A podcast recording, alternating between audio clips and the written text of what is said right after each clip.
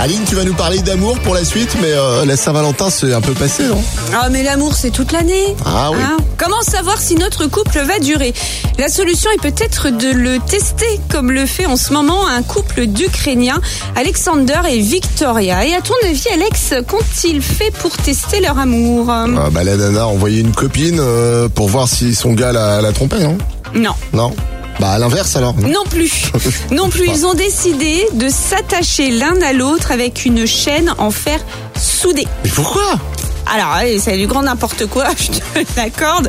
Ils se sont attachés le 14 février, donc à la Saint-Valentin, et comptent le rester trois mois.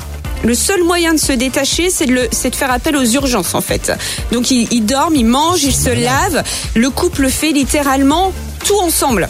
Tout. Ils peuvent pas faire autrement. Comment ça se passe pour aller aux toilettes Imagine, t'en as un des deux euh, qui a une bonne gastro, c'est un peu le tue l'amour Ah comme ben, pour le coup, grave, bah. hein. Tous les matins, Alex et Aline réveillent les Ardennes.